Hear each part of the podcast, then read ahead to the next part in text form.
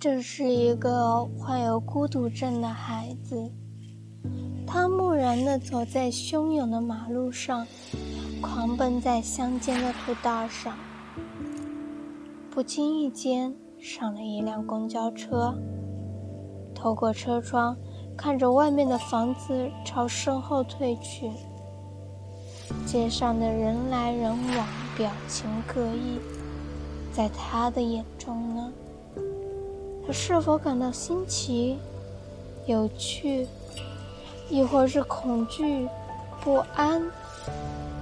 他始终与外界隔着一堵墙、一团雾，他们走不出去，外面的人进不来。